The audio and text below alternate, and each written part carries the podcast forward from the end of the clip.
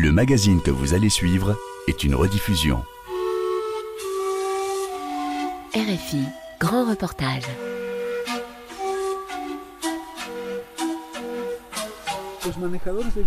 Les communautés qui tondent les vigognes sont installées dans des zones où il y a peu d'options pour l'agriculture. Ce sont les endroits avec les pires indicateurs socio-économiques du pays.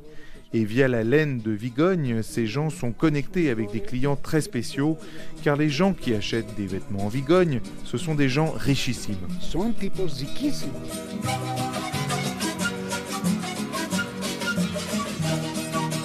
Des Andes, on connaît surtout les lamas, aussi les alpagas, mais on connaît moins la Vigogne, plus petite et plus fine, elle est sauvage avec des allures de gazelle. Si la laine d'alpaga est très recherchée, celle de la Vigogne est hors de prix pour ne pas dire inestimable. L'animal aujourd'hui est protégé dans tous les pays andins où il vit, son espèce n'est plus menacée.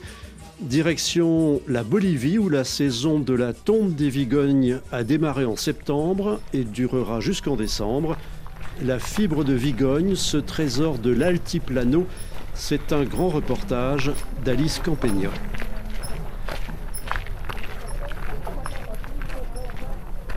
Donc je me trouve dans le village de Rio Grande, nous sommes dans le sud de la Bolivie.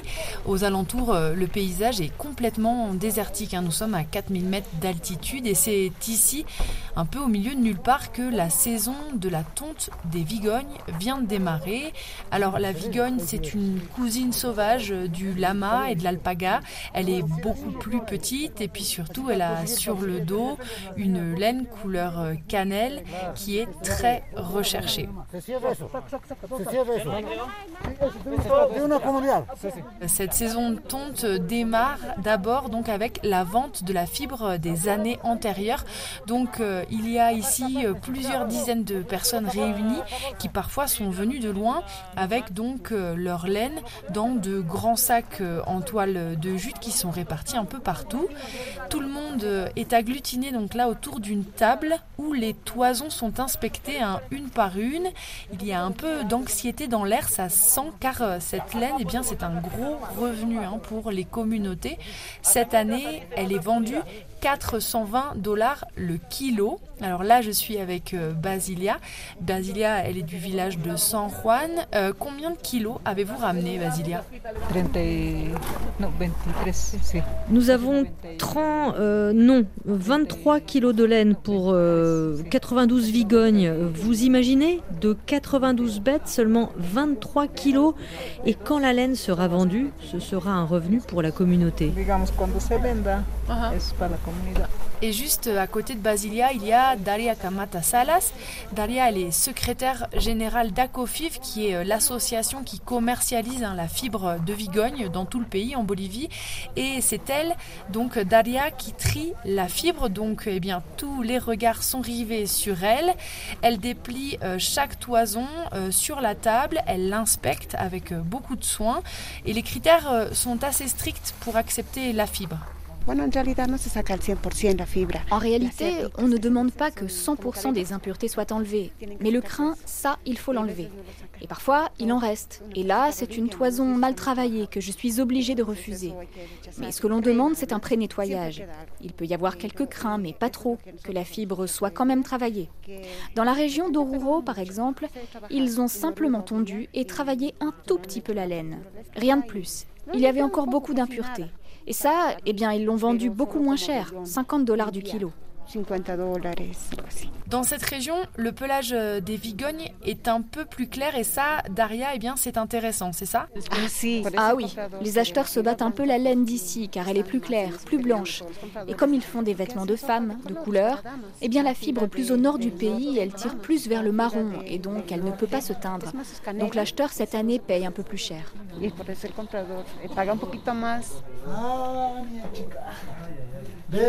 A pajada 15 quilos, festa. Et c'est Eliphas Coeli qui supervise tout ce tri des toisons. Eliphas, c'est le représentant Amérique latine de la marque italienne Loro Piana, qui est une marque de luxe filiale de LVMH. La fibre de Vigogne est l'une des plus fines au monde, certainement l'une des plus recherchées et l'une des plus chères. Donc, avec, on fabrique des vêtements de grande qualité qui coûtent beaucoup d'argent. Et sur ce marché-là, l'Europiana est l'une des marques les plus en vue. C'est pour cela que l'on recherche toujours la fibre de Vigogne de meilleure qualité, entre autres. Alors malgré euh, l'isolement de Rio Grande, il y a quand même un peu de réseau, donc je vais aller faire un tour euh, sur le site de la marque. Alors, L'Oropiana. Donc ça y est, hop, rechercher. Donc euh, ça y est, je suis sur le site loropiana.com et dans la partie vêtements pour hommes, la catégorie Vigogne. Là, il y a des polos, des gilets, des manteaux, toujours assez classiques. Et là, par exemple, il y a un pull noir assez simple, entièrement fait donc en laine de Vigogne et il coûte 4000 euh, euros, Elifas. Clairement, nos clients, bon, nous avons différents types de clients, mais ils ont toujours un niveau de vie très élevé, euh, surtout pour ceux qui achètent de la Vigogne. L'Europiana achète euh, cette année 3400 kilos, puisque en fait il y a la laine de 2021, mais c'est aussi accumulé la laine de 2020 qui n'a pas pu être vendue en raison de la pandémie. Donc ici, en Bolivie, les communautés vendent leur laine tout ensemble. C'est ça, euh, Eliphas? Oui, tout à fait. La Bolivie travaille en faisant un appel d'offres chaque année auquel participent plusieurs entreprises. Et les Boliviens choisissent la proposition la plus intéressante. Cette année, c'est nous qui avons gagné cet appel d'offres. C'est pour ça que nous sommes ici, pour contrôler la qualité de la fibre que nous achetons.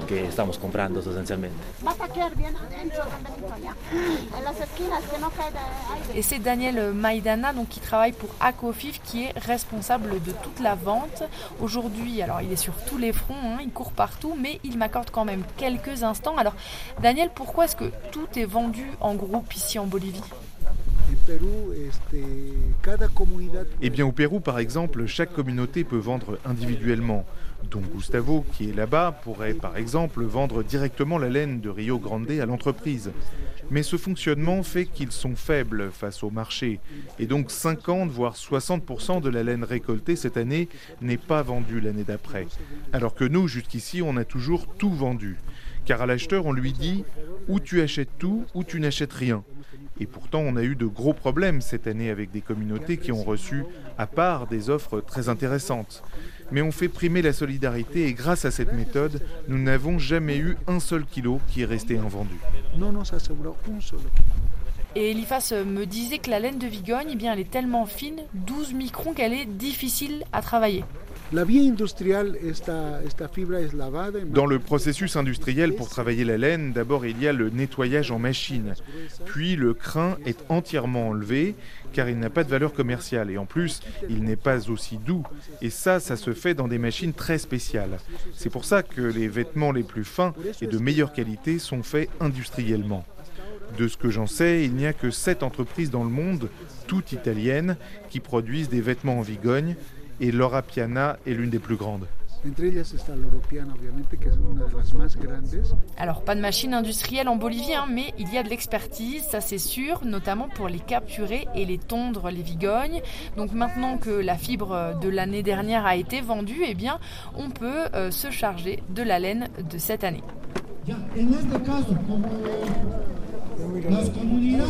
Donc ça y est, c'est le jour J, hein. toute la communauté est réunie euh, sur la place euh, principale, toute la communauté de, Rio Grande. On est dimanche matin, c'est un peu le bazar et pour ne rien arranger, le vent souffle très fort. Aujourd'hui, il y a de la poussière partout, les chaises en plastique euh, volent. Alors les habitants du village ont été divisés en plusieurs groupes, environ 200 personnes. Et l'un des groupes importants, on l'entend, hein, ce sont les motards alors ils sont tous euh, sur euh, des motocross, ils sont une vingtaine et ce sont eux qui vont pousser donc le troupeau de Vigogne vers le lieu de tonte. C'est Julio, le responsable des deux roues.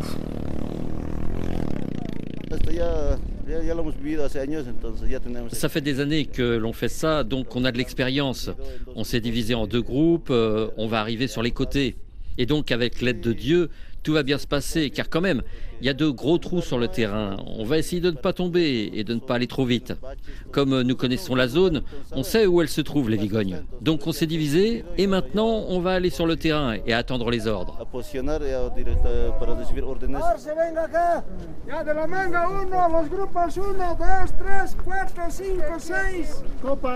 Alors pour tous ceux qui n'ont pas de moto, eh bien c'est le moment donc de chercher son groupe. Là, ça se bouscule un peu, ça crie. Ce n'est pas très facile euh, de s'y retrouver, à vrai dire. Moi, je vais me diriger vers euh, l'un des responsables. Ils sont reconnaissables car ils ont euh, des talkie-walkie. Bonjour. Moi, je m'appelle Gérardo Cayo. Ici, c'est le groupe 2. Je crois qu'on est une vingtaine de personnes par groupe.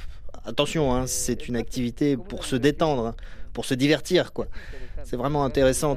Tu vas voir quand on va y être. Euh, on court après les vigognes et tout le groupe va tenir un cordon pour avancer ensemble. Mais on est en retard là. Je suis pas sûr qu'on arrive à en attraper les vigognes.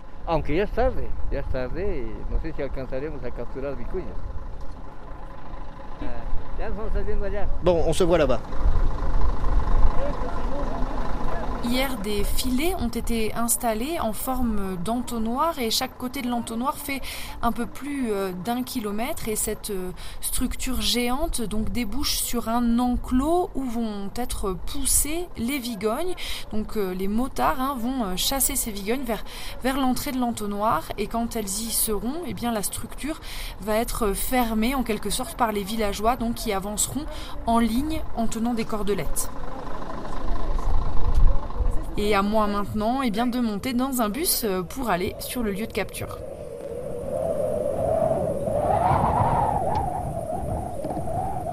Donc ça y est, nous sommes euh, à quelques kilomètres hein, à l'extérieur euh, de Rio Grande. Le vent souffle toujours très fort. Et là, donc, euh, les villageois s'installent en fait dans le prolongement de chaque côté de l'entonnoir et ils s'alignent à quelques mètres les uns des autres, je environ 5 mètres. Donc on attend maintenant les animaux. Et là, je vois Ephraim Mamani qui est ici. Alors, il risque de ne pas rester longtemps car c'est lui vraiment le grand organisateur de la journée. Ephraim, pourquoi est-ce qu'on l'a installé comme ça, cet entonnoir? Selon notre observation des dernières semaines, les vigognes vont venir du sud. Elles dorment là-bas au pied de cette colline, puis elles se lèvent et descendent vers ici, plus au nord, où elles mangent. Puis elles vont aller boire par là-bas et sur le chemin, elles broutent. Nous avons pu observer que la plus grande concentration d'animaux, c'est sur la zone humide où elles vont s'abreuver. On estime qu'il y a environ 300 vigognes vers midi selon notre monitorage et on voudrait capturer 100% de ces 300 animaux, mais là c'est une histoire d'organisation. Pour ma part, ça y est, j'ai trouvé un espace euh, libre hein, le long du cordon qui prolonge les hauts filets. Euh, donc euh, il y a des petits fanions sur ce cordon qui volent un peu dans le vent, on peut les entendre. Alors il ne faut pas faire trop de bruit pour ne pas effrayer les animaux. On fait signe au loin de m'asseoir par terre pour ne pas que les, vigognes me voient. Bon, de toute façon, c'est un moment euh, qui va être stressant pour elles, hein, car ce sont des animaux sauvages, mais tout est fait quand même pour qu'elles ne se blessent pas. D'ailleurs, il y a des représentants d'ONG euh, environnementales comme la WCS, donc qui font euh, en sorte que les vigognes soient bien traitées.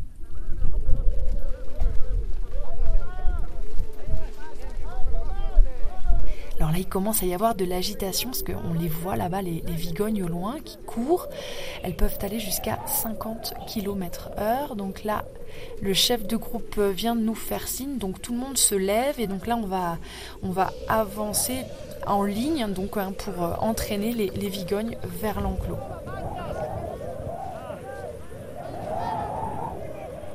Donc ça y est, les vigognes sont prises au piège hein, euh, du grand entonnoir. Nous les faisons reculer hein, vers l'enclos et elles commencent à rentrer une par une. Alors ça se voit, elles sont très stressées, elles paniquent un peu, elles sautent. Euh, puis je dirais qu'il y a environ une centaine euh, d'animaux. je suis avec René Pacoya, il est le directeur de l'association Acofiv et nous étions côte à côte hein, quand, nous, quand nous avons bouché l'entonnoir et, il fait avec nous donc un, petit bilan de cette capture.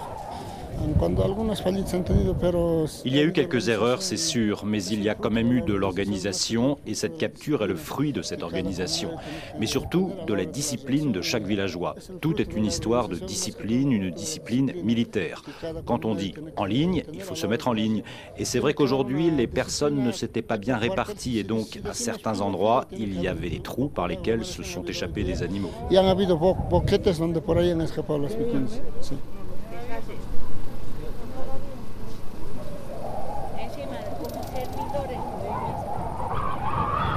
On peut euh, le vent souffle encore plus fort que ce matin et ça y est, la tonte commence. Alors comment ça se passe? D'abord deux personnes entrent dans l'enclos, euh, ils attrapent une vigogne, alors attention elle se laisse pas faire hein, du tout, elles se débattent beaucoup, puis ensuite la vigogne est pesée, on mesure aussi la taille euh, de sa laine car en dessous de 2,5 cm on ne peut pas les tondre. Enfin la vigogne elle est amenée vers l'un des postes de tonte, il y en a trois en tout. On lui a mis une cagoule sur la tête afin qu'elle ne voit pas hein, toute l'agitation, parce que c'est vrai qu'il y a beaucoup de monde ici. Ensuite, elle est allongée, ses pattes sont attachées, et donc là, le tondeur eh bien, peut commencer euh, son travail. Et justement, je suis avec Moïse. Euh, Moïse, c'est l'un des esquiladores, justement, l'un des tondeurs. C'est ma première expérience dans le sud, et ici, c'est beaucoup plus poussiéreux. Et avec un sabot, je parviens à tondre moins de vigognes. Par exemple, je devrais tondre 5 animaux et avec le sable partout, je ne peux en faire que deux ou trois. Mais on a tout le matériel nécessaire, donc on change de sabot.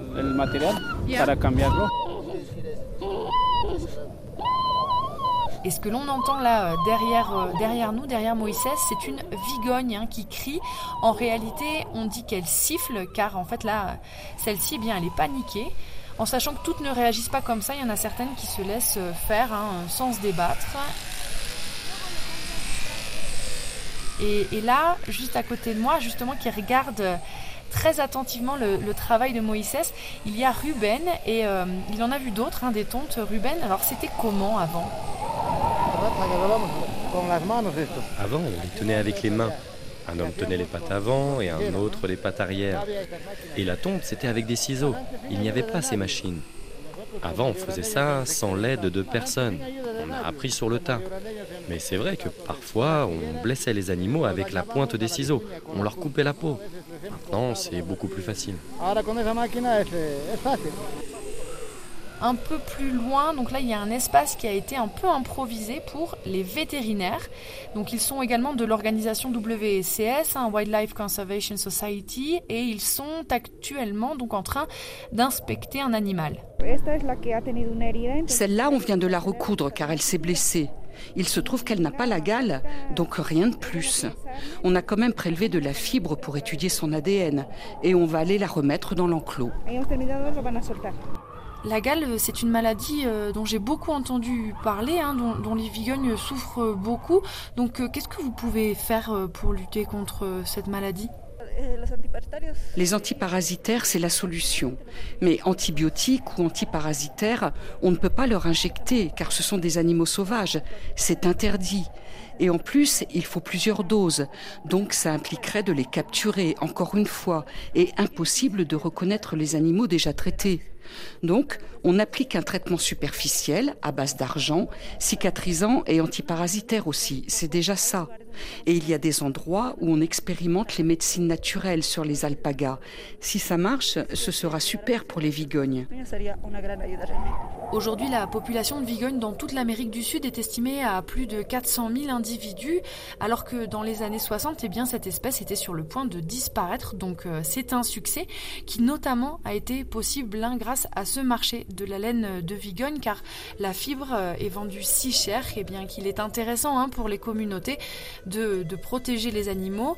Alors oui, il y a encore de la chasse illégale pour la laine.